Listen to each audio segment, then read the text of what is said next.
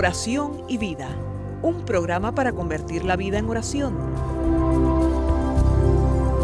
Hay un dicho entre nosotros que dice así, dime cómo rezas y te diré cómo vives. Dime cómo vives y te diré cómo rezas. Porque mostrándome cómo rezas, aprenderé a descubrir el Dios que vives y mostrándome cómo vives, aprenderé a creer en el Dios al que rezas. Oración y vida, una oportunidad para rezar juntos los unos por los otros. Que nuestra vida habla de la oración y la oración habla de nuestra vida.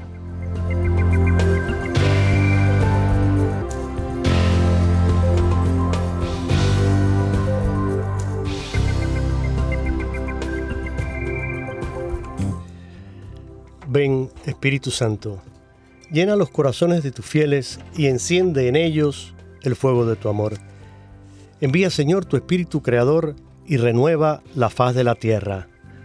Oh Dios, que has iluminado los corazones de tus hijos con la luz del Espíritu Santo, haznos dóciles a sus inspiraciones para gustar siempre el bien y gozar de su consuelo. Te lo pedimos por Jesucristo nuestro Señor. Amén.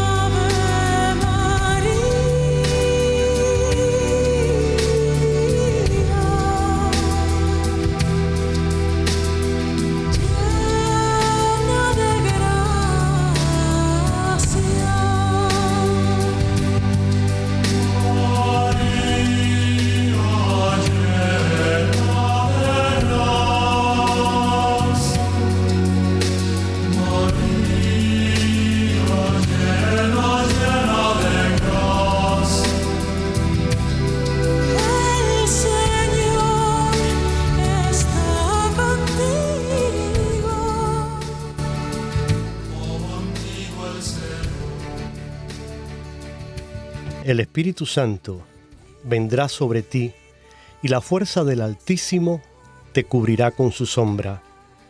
Por eso, el Santo que va a nacer se llamará Hijo de Dios.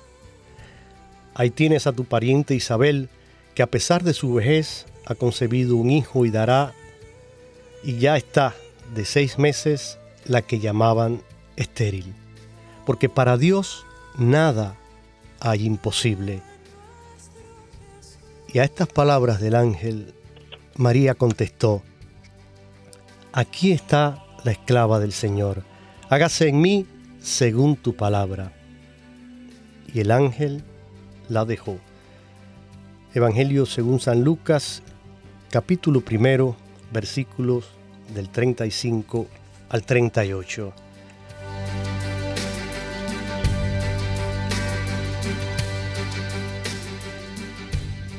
Mis queridos amigos y hermanos, sean todos bienvenidos a este su programa Oración y Vida en este viernes 25 de marzo, día en el que la iglesia celebra la solemnidad de la anunciación del Señor a María. Esta bellísima y hermosa fiesta mariana que hoy se celebra en toda la Iglesia Universal es la solemnidad de la Anunciación porque un día como hoy, en este diálogo que se establece entre María y el ángel, entra Dios a formar parte de nuestra humanidad porque precisamente ese sí de María hizo posible la encarnación del Hijo de Dios hizo realidad ese plan de salvación que Dios había diseñado para todos nosotros y Jesús comienza a formarse con nuestra carne humana en el vientre virginal de María. Esa es la anunciación, esta es la fiesta que hoy celebramos y que cambió el curso de la historia con un sí de una joven nazarena, miren todo lo que Dios fue capaz de hacer. Mi pregunta hoy sería, ¿qué puede hacer Dios con el sí de cada uno de nosotros? ¿Qué puede hacer Dios si con ese solo sí de aquella joven el mundo se cambió, se transformó el mundo recibió a ese Salvador, pues imagínense, cuando, al igual que María, respondemos al llamado de Dios y somos capaces de decir, he aquí, Señor, a tu esclavo, he aquí, Señor, a tu esclava, que se haga en mi vida tu voluntad. Hoy, además, es un día muy, muy especial porque ha sido también escogido por el Papa a petición de los obispos ucranianos para consagrar a Ucrania y a Rusia y a todo el mundo a el corazón inmaculado de María. Esto acaba de ocurrir hace unas horas en Roma, 5 de la tarde, hora de Roma, 11 de la mañana, hora del este de los Estados, hora del centro de los Estados Unidos, 12 hora del este. Una bellísima ceremonia. Vamos a comentar un poquito también sobre esta consagración, pero no quiero seguir hablando porque hoy no estoy solo, me acompaña la querida hermana en Cristo Olga Villar, directora del CEPI, el Centro de Pastoral Hispana para el Sudeste de los Estados Unidos, que tiene sus oficinas centrales en la ciudad de Miami. Así que Olga, bienvenida y un abrazo ahí eh, junto con María. Que, nuestra madre te, te, colme de bendiciones a ti y a todo el equipo del CEPI y a toda la labor que realizan. Amén y muchas gracias por esta invitación nuevamente se nos va el mes rapidito. Rapidísimo se nos. Muy rápido. así es, así es. Mira, comencé. No quiero perder ¿Eh? Eh, esto, esto que tú acabas de decir, no quiero perderlo y me quiero enganchar ahí un, un poquitito, ¿no? A ver. las palabras del Papa en, en esa consagración de Rusia y de Ucrania. Sí. Interesante, ¿no? Porque sufre por ambos, sufre por nuestros hermanos rusos que a lo mejor no están de acuerdo para nada en lo que está pasando, sin embargo están viviendo esto, y aquellos que también empuñan armas, que quién sabe qué hay en su corazón, ¿no? ¿Qué, ¿Qué les mueve a ellos a hacer todo esto? Y al pueblo sufriente de Ucrania. Pero importante lo que nos dice, creo que lo repetíamos hace un mes, pero bueno, lo volvemos a decir. Si queremos que el mundo cambie, primero debe cambiar nuestro corazón. Y ahí es donde radica la verdadera esperanza en la que está fundada nuestra fe. Empieza en el corazón de cada uno. La paz empieza en el corazón de cada uno. Y que este acto en el que nos hemos unido todos, la Iglesia Universal, eh, invitación al mundo creyente y no creyente, no se trata de una fórmula mágica, se trata de un acto espiritual por el que nos unimos en, a este dolor, a, este, a esta pasión de Cristo que se sigue viviendo allí en esos pueblos y en los nuestros, que también unimos nuestras cruces, Latinoamérica entera, que también guarda sus propias cruces.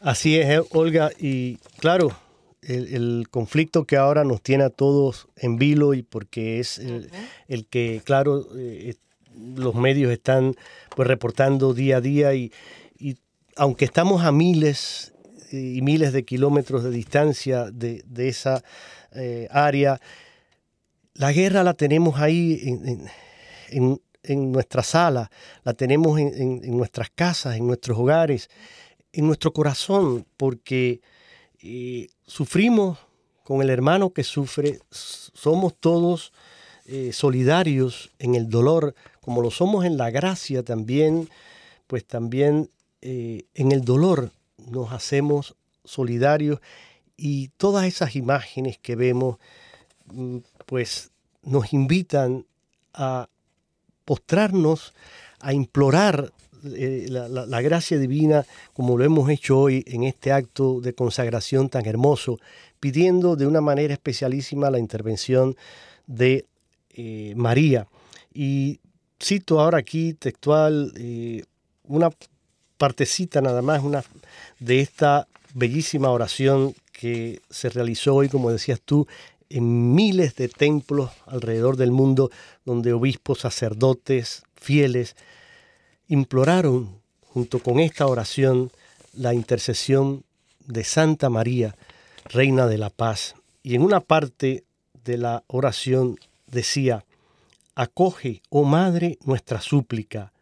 Tú, estrella del mar, no nos dejes naufragar en la tormenta de la guerra. Tú, arca de la nueva alianza, inspira proyectos y caminos de reconciliación. Tú, tierra del cielo, vuelve a traer la armonía de Dios al mundo. Extingue el odio, aplaca la venganza, enséñanos a perdonar, líbranos de la guerra, preserva al mundo de la amenaza nuclear. Reina del Rosario, despierta en nosotros la necesidad de orar y de amar. Reina de la familia humana, muestra a los pueblos la senda de la fraternidad. Reina de la paz, obtén para el mundo la paz. Hermosa oración, es mucho más larga, ustedes la pueden eh, encontrar en el internet, de hecho en muchos lugares se imprimió, se distribuyó para que muchos fieles pudieran participar y hacerla junto con el Papa que invitó y mandó una carta a todos los obispos extendiéndoles esta invitación a participar en esta consagración a la Virgen María. Y yo comenzaba el programa después del saludo inicial y, esa introducción, ponía esta hermosa canción del Ave María en la voz de eh, Francesca Ancarola y los gregorianos para también desde aquí rendir ese pequeño homenaje a la Virgen con esa clásica versión del Ave María. Y quisiera, Olga, porque hoy tenemos muchas cosas de, qué hablar, pero ya que mencionábamos la anunciación y ahora estamos hablando de esto que es la consagración a la Virgen, vamos a aclarar un poquito también de qué se trata para que, porque tú lo dijiste muy bien, esto no es un acto eh, de, magia, ni es una, eh, un ritual que se haga así por así, no, esto tiene un sentido y un sentido muy profundo. Eh, la consagración a María, y varias preguntas que le hicieron a un, a un sacerdote experto en estos temas, y decía, la consagración a María es precisamente un acto por excelencia de el amor que sentimos por María y que el cristiano dedica eh, a María y se entrega a ella y puede dedicarse personalmente o también varias personas porque las colocamos de un modo más intenso bajo ese amor maternal y bajo el ámbito de la mediación mariana. Nos consagramos a María porque reconocemos ese papel singular, único, que tuvo María en el plan divino de salvación, no solo porque ella intercede por nosotros ante Dios como abogada, sino también porque Dios distribuye a través de ella dones divinos de los que María es una mediadora. Entonces, eh, ese es el, sentido de buscar esta consagración y podíamos preguntarnos, bueno, pues ¿quién puede hacerla? La consagración la puede hacer aquella persona que tiene autoridad espiritual sobre la persona o un grupo de personas consagradas o las representa. Dice, el todo bautizado puede consagrarse a sí mismo, es decir, nosotros podemos como bautizados también hacer nuestra propia consagración a, la Virgen, al corazón de Jesús, pero también eh, a veces los propios padres consagramos a los hijos, eh, pero propiamente los párrocos, los obispos, los sacerdotes consagran a sus parroquianos, consagran como hoy lo hemos visto el Santo Padre consagrando estas dos naciones a el corazón inmaculado de María. Y no es la primera vez que esto sucede, había tenido lugar en otras ocasiones y, dice él que eh, a pesar de que la consagración eh, por su misma esencia pues tiende a ser permanente, eh, no se produce automáticamente esa permanencia, sino que se logra mediante la repetición de esas consagraciones. De hecho, y con esto cierro, Olga, el Papa Pío XII en su encíclica eh, a la Reina del Cielo invitaba a repetir la consagración al corazón inmaculado de María cada año en la fiesta de María Reina. Normalmente estas consagraciones se promueven en situaciones así también tan especiales como, como esta que está viviendo el mundo hoy cuando atravesamos pues tantas amenazas difíciles, no solo la famosa pandemia, sino todas estas guerras que no solo está ahí ese conflicto de Ucrania y, Rusia, sino hay conflicto en, en, varios países, basta mirar África, basta mirar el Medio Oriente, Dios mío, eh, a, a cualquier lado que pongamos nuestra mirada, hay sufrimiento, hay injusticia, hay violencia, hay guerra. Entonces, situaciones como estas claman al cielo y es una ocasión importante para realizar esta consagración. Y qué bueno que hoy lo hayamos podido hacer implorando el amor maternal de María.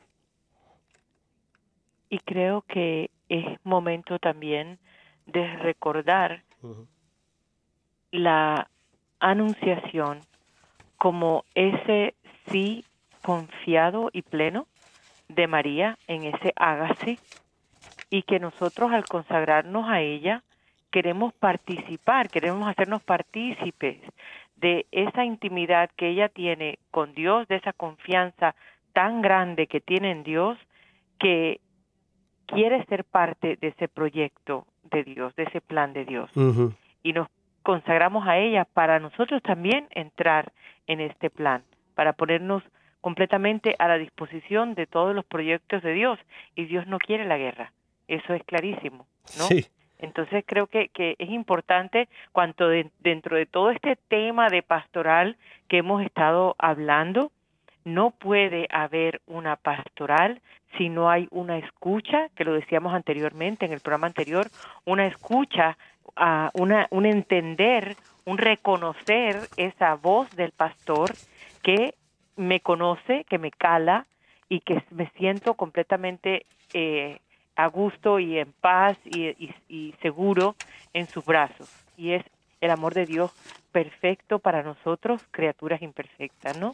Entonces, importante que dentro de este programa que hemos estado hablando sobre la pastoral, recordemos esta, esta verdad.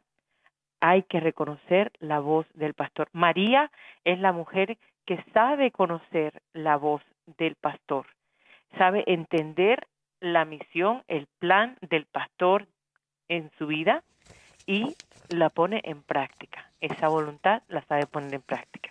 Y creo que a eso es lo que nos está llamando esta consagración. Si no, no es para eh, quedarnos escondidos, eh, metidos en nuestro rincón y qué bonito se siente, sino es entrar en esta dinámica que busca una paz y una paz que tiene que partir de los hechos concretos con los que yo manifiesto mi fe.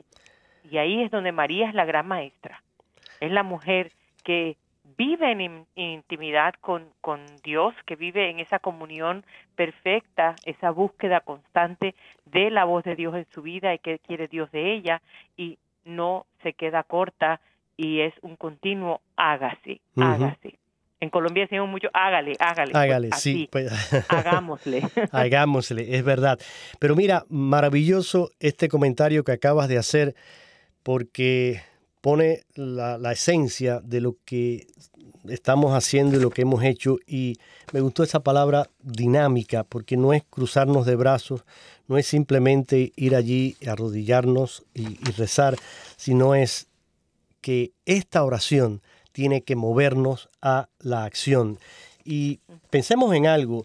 Miren, toda consagración mariana eh, en sí misma es a la vez, Olga, es cristocéntrica, es trinitaria. Amén. Porque María nos lleva a Jesús.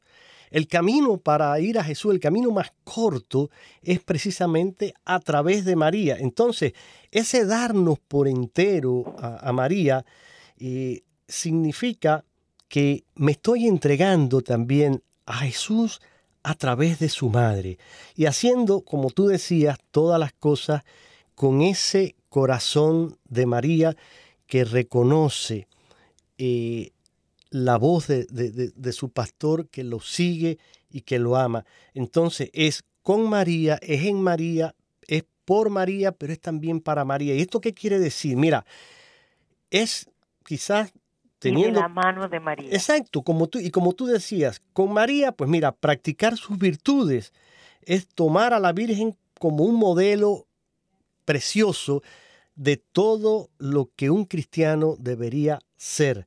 Ese es el con María. Es en María que significa permanecer entonces eh, unido a esos sentimientos de María y como ella que guardaba esa palabra en el corazón, así también nosotros guardarla para conocerla, como decías tú, para meditarla, porque hoy vamos a hablar también un poquito ahora en la segunda parte de lo que es la evangelización dentro de las diferentes pastorales que tenemos y si no tenemos eso en el corazón, no podemos evangelizar, porque ¿a quién vamos a, a anunciar? ¿A nosotros mismos? ¿Nuestro mensaje? No, hermano, eso no es la evangelización. Eh, y de esto vamos a estar hablando. Por eso hay que tener como María esa palabra en su corazón y obrar con esos eh, impulsos eh, de la gracia en nosotros como, como, como María, que se dejó llevar, moldear y ese sí la transformó a ella y al mundo. Bueno, pues así también nosotros pensemos que esta consagración a María significa que todos estamos en camino y que tenemos que unirnos a ella y a Jesús para cambiar el corazón y con ello empezar a cambiar este mundo. Yo creo que ahí está el secreto. Y tú lo decías muy bien. Ahí está el secreto y en el Señor está la llave. Y ella nos ayuda a encontrar esa llave. Correcto, correcto. Bueno, pues mira, eh, vamos a, a, continuar, seguimos aquí en este su programa Oración y Vida de este día tan especial y oremos para que esta consagración que ha tenido lugar de abundantes frutos, que cambie el corazón de todos estos que están envueltos en el conflicto, que los jefes de las naciones de una vez y por todas entiendan la necesidad de sentarse a dialogar y a mirarse los unos a los otros no como rivales, sino como hermanos que buscan construir un mundo mejor cada día.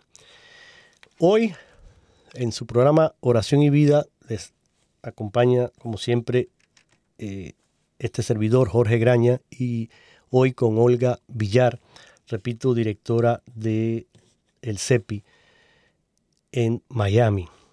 Vamos a hacer una breve pausa musical, no mueva el dial, vámonos a una pausa. Y comenzábamos después del saludo con este bellísimo Ave María. Y ahora quiero compartir con ustedes una canción para la paz. Así la titula su compositor y creador José Luis Perales.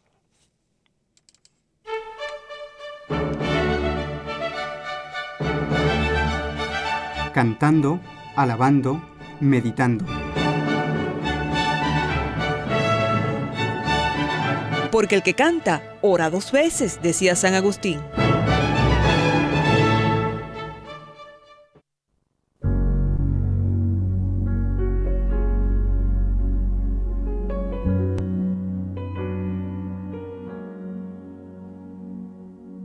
Que se borre la imagen del pasado. Si el pasado es de muerte y desconsuelo, y que nazca un futuro de esperanza para los que un mal día la perdieron, que se llene la tierra con sonrisas de niños y que pare la guerra para siempre, que hoy la luz se vuelva a encender, que suene una canción de amor, que todos los hombres que llenan la tierra apuesten unidos por la paz y todas las voces se eleven al cielo al grito de libertad.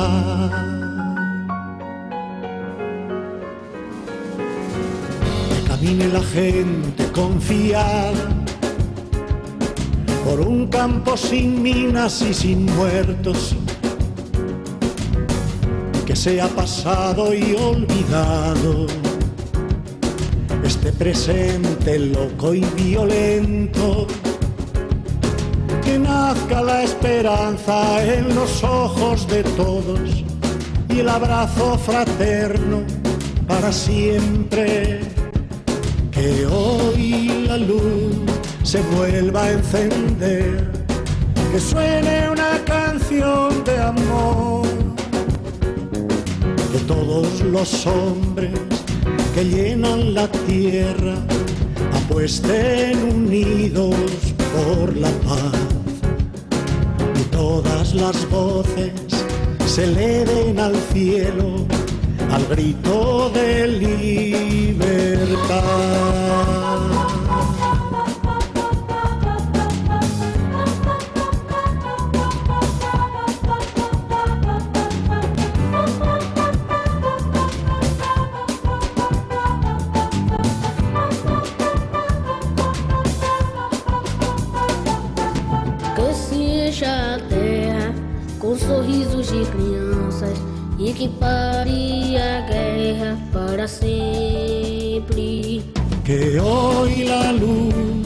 Se vuelva a encender, que suene una canción de amor, que todos los hombres que llenan la tierra apuesten unidos por la paz. Y todas las voces se eleven al cielo al grito de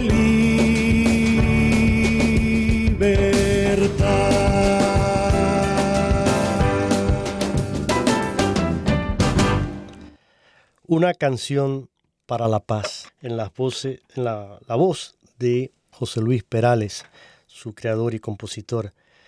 Y sí, necesitamos que todas las voces se unan pidiendo esta paz. Olvidé al principio, mi querida Olga, siempre, después me alan a mí las orejas porque se me olvida decirle, bueno, estamos en, en vivo, no siempre, desafortunadamente, podemos estar, pero hoy sí estamos en vivo. Y eso quiere decir que si ustedes quieren participar y compartir con nosotros en este día y quizás comentar sus impresiones si, si vieron la eh, celebración desde Roma. EWTN lo transmitió todo y pueden verlo ahí también. Así que si quieren compartir, si quieren eh, hacer tal vez alguna pregunta, algún, eh, no sé, alguna experiencia que hayan tenido, pues pueden hacerlo de forma gratuita marcando en Estados Unidos y Puerto Rico el 1866 398 6377 1866 398 6377 y el teléfono internacional 1 205 271 2976 1 205 271 2976 también pueden enviar un correo al programa oración y vida, todo en minúscula y junto, oración y vida arroba ewtn.com. Seguimos aquí y hoy queríamos compartir con ustedes un poquito ya. Olga, tú dijiste algo, comentaste algo sobre la pastoral, eh, porque habíamos hablado ya en el, ese fue el tema del programa anterior hablamos de la pastoral en general, pero tenemos diferentes tipos de pastoral también. Si quieres puedes mencionar un poquito eh, eso, otra vez, repetir, recalcar ese concepto de pastoral que tú lo dices de una manera tan eh, fácil de entender y de recordar y podemos tal vez mencionar algunas de las diferentes pastorales que conocemos dentro de la iglesia. No sé cómo lo ves. Pues a mí me gustaría eh, cambiar un poquito porque a veces eh, creo que tenemos, y a lo mejor después de hoy no me invitas más, Jorge, Ah, y bueno. creo que, que No. bueno, pues ni modo, como dicen mis hermanos mexicanos. A ver, pues Eh, adelante. Usted es dueña. Quiero, quiero que cambiemos o que tomemos esta oportunidad que estamos hablando de pastoral para no encasillar la pastoral, porque no se trata de eso. Muy ¿no? bien, me si parece volvemos A la excelente. si volvemos a la imagen de, de ese buen pastor que conoce a sus ovejas, que las ovejas conocen su voz y conocen su voz tanto que confían, conocen no solamente su voz, sino que confían en aquella voz y aquel, aquel pastor que les indica eh, que es tiempo de, de regroup, como dirían en inglés, de, de retomar camino, de regresar, de no salirse de, de su entorno.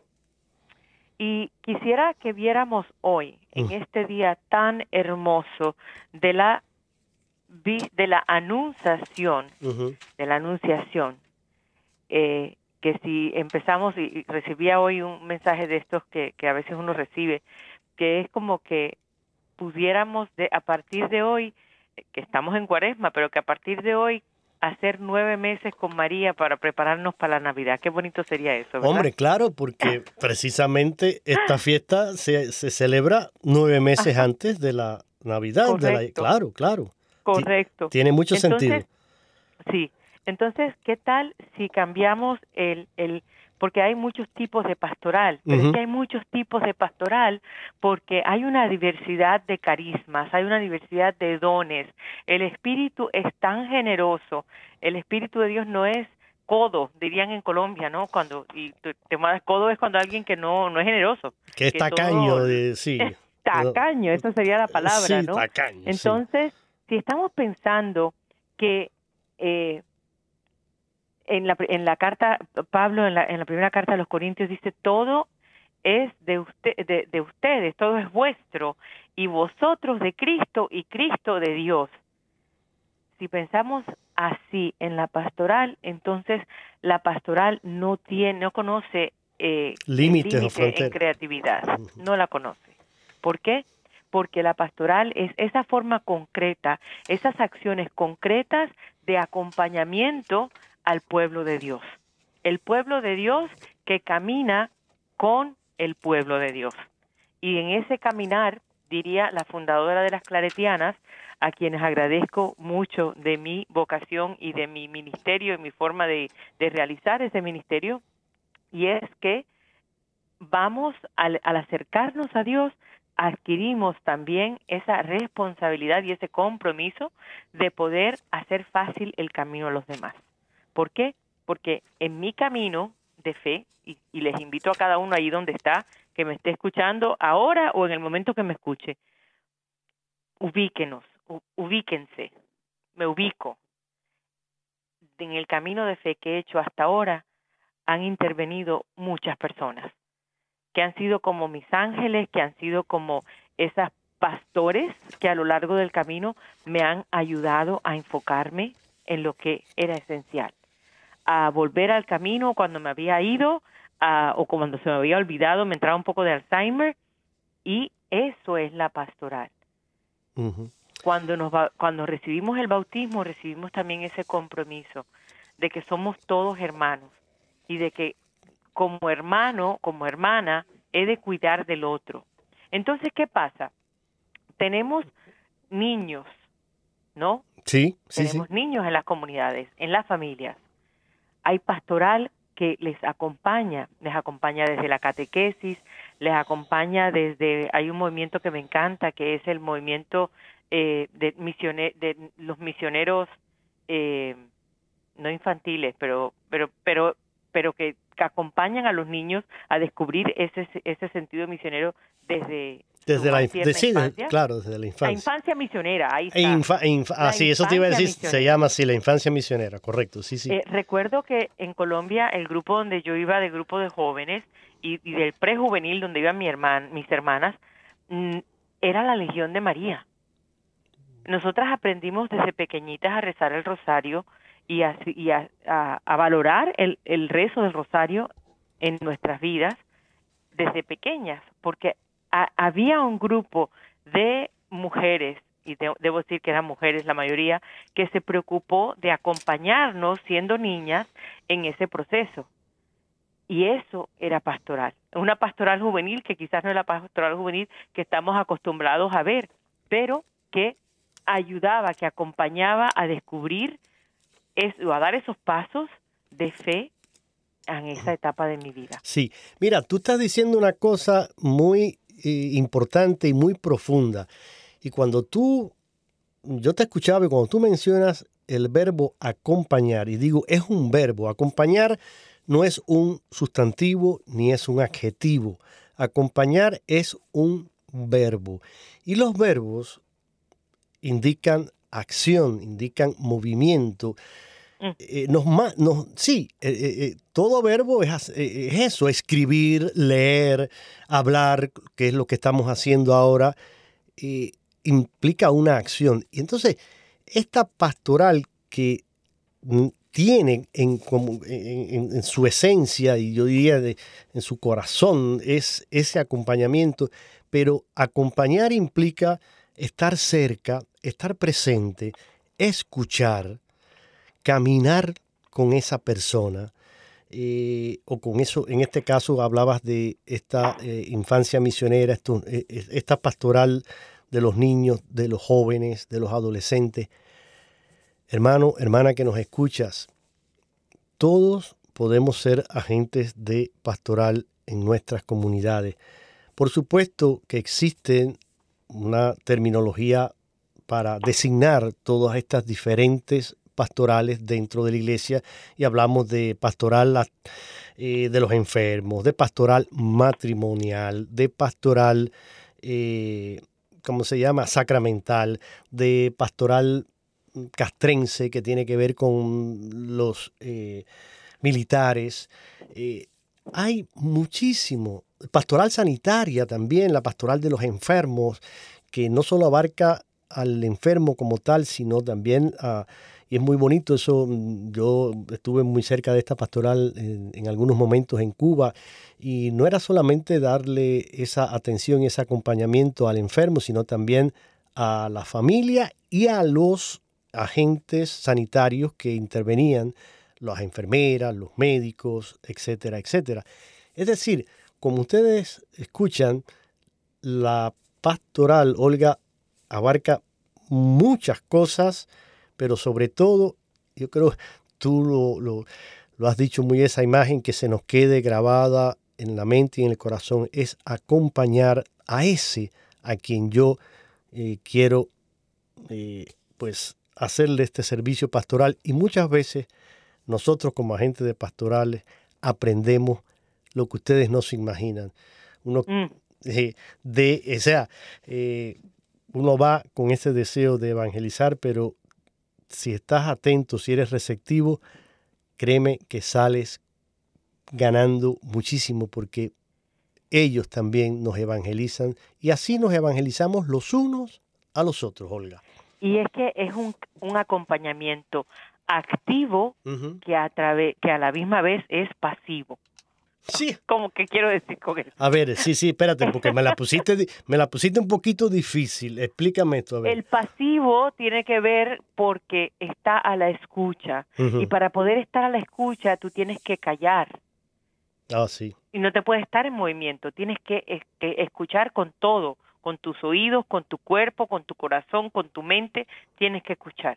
El que acompaña en todos estos procesos de, de, de la vida porque mira, si vamos a ver el, los sacramentos, aparte de todas las definiciones bonitas que podamos saber o que podamos expresar, que tenemos mucho que decir acerca de los sacramentos, los, el sacramento es un signo de la presencia de Dios en diferentes momentos claves de la vida de una persona. Un acompañamiento de la iglesia, comunidad, en el bautismo al inicio, de, la vida de la persona, en, el, la, reconciliación, la comunión. O sea, vamos marcando diferentes pasos hasta de los pasos más duros, que es el poder pedir en un momento de, en que eh, me siento enfermo, pues el poder pedir el, el, la unción de los enfermos, ¿no? O sea, es un acompañamiento en momentos claves de nuestra vida. Entonces, esos son como los highlights, como los, los eh, cohetes, ¿no? Que marcan dentro de nuestra vida esa presencia constante de Dios a través de su pueblo, a través de, sus, de los sacramentos, a través de los sacerdotes, a través de esos momentos que marcan la vida. Pero entonces, ¿qué pasa in between, entre, entre una y otra? Pues nos pasa la vida. Y la pastoral quiere dar una respuesta a necesidades concretas, a situaciones concretas, a procesos concretos en que la iglesia te dice no estás sola, en que Dios a través de personas concretas a quienes les ha dado o revelado ese don, mira, esta inquietud que tienes es porque hay esta necesidad, ahí te mando, ahí te envío, ¿no? Si volvemos otra vez a la lectura de el, eh, del, Evangelio del día de hoy, que celebramos la Anunciación, vemos esa actividad y esa pasividad.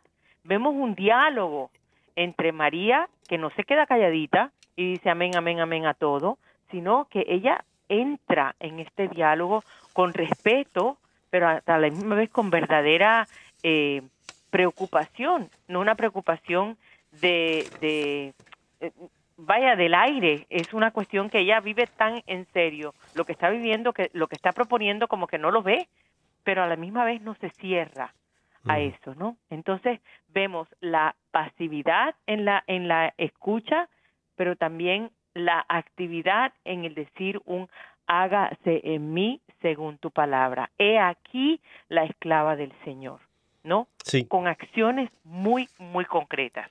Entonces yo creo que cuando hablamos de pastoral, dice, no, eso no es para mí. No, no, o sea, cuando yo pregunto, cuando, cuando veo personas que dicen, no, es que no, es que eso no es para mí, no es que eso no es para mí, es imposible que Dios no cuente contigo para realizar su plan de salvación, porque así no funciona Dios. Dios siempre llama a vivir en comunión y vivir en comunión es vivir caminando juntos, ¿no? Estamos ahora mismo en un proceso de una iglesia sinodal que, que quiere vivir esa sinodalidad o que debe apuntar a vivir esa sinodalidad. Y esa sinodalidad se logra cuando yo soy capaz de reconocer los dones que están alrededor mío, mis propios dones y no tener miedo a ponerlos al servicio de y no tener miedo tampoco a recibirlos de aquellos que les han sido confiados otros dones. Entonces, la pastoral podemos hablar de ella como eh, esa respuesta activa y pasiva. Pasiva, pero una pasividad que más bien va con, unida a una contemplación, a un discernimiento de reconocer qué es lo que yo eh, puedo aportar, qué el Señor me ha regalado a mí que debo aportar. Porque en el momento en que yo me niego a hacer eso, estoy interrumpiendo al plan de Dios. Así es, Olga, tienes toda la razón y lo decíamos también en el programa anterior, la pastoral comienza de rodillas porque comienza eh, con esa oración personal y a partir de ahí vamos abriendo nuestro corazón y nuestra vida al plan de Dios y dejándonos eh, guiar. Y tú dijiste, tú, dices a veces cosas que quizás no te das cuenta, pero la, la, la profundidad que tienen, pero mencionas palabras claves y tú decías que ese diálogo entre María y el ángel no fue una imposición, sino que fue una propuesta. Mm. Eh, el ángel le hace, eh, diríamos, esa propuesta a María de parte de Dios y María pudo haber dicho que no. Eh. Dios no la forzó en ningún momento a decir, tienes que decir que sí porque yo te elegí y tú eres... No, Dios respetó esa libertad de María. Y la pastoral es también, va en ese sentido, es una propuesta en la cual respetamos la libertad de los demás, pero a la vez le hacemos eh, esa propuesta de decirle, mira, te traigo esta buena noticia, te traigo eh, nada más y nada menos que la palabra de Dios, te traigo a Jesús. Y claro, mm, ahí ya comienza ese trabajo que iniciamos nosotros, pero que somos un puente entre el Espíritu Santo y esos a los que vamos a evangelizar y a los que le ofrecemos ese servicio de pastoral. Nos estamos acercando ya ahorita, como aquel que dice al final de, del programa, vamos a dejar el tema de la evangelización porque la evangelización eh, también abarca mucho y tenemos documentos profundísimos, interesantísimos sobre este tema que yo quisiera que lo comentáramos en nuestro próximo programa, encíclicas maravillosas como uh -huh. esa que para mí yo te lo decía cuando hablábamos a través del, del correo electrónico, del email, y te mencionaba la eh, Evangelii Nunciandi, el, el, el -huh. anuncio del Evangelio, ¿no? esa exhortación apostólica de Pablo VI, que es una joya.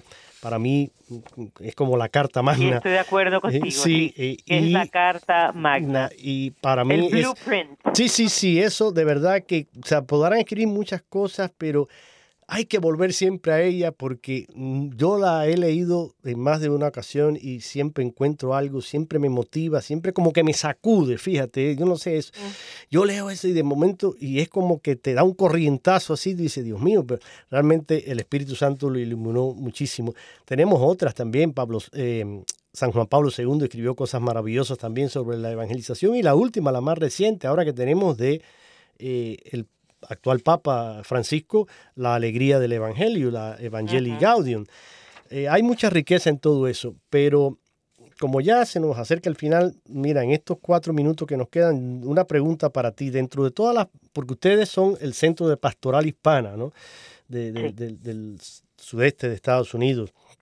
Dentro de todas esas eh, pastorales diferentes que ustedes eh, realizan y atienden, personalmente, por ejemplo, a, ti cuál más te gusta, con cuál tú te sientes más identificada y de acuerdo a tu experiencia también, mm, ¿dónde ves una mayor necesidad pastoral dentro de la eh, comunidad hispana aquí en los Estados Unidos? Y con eso cerramos.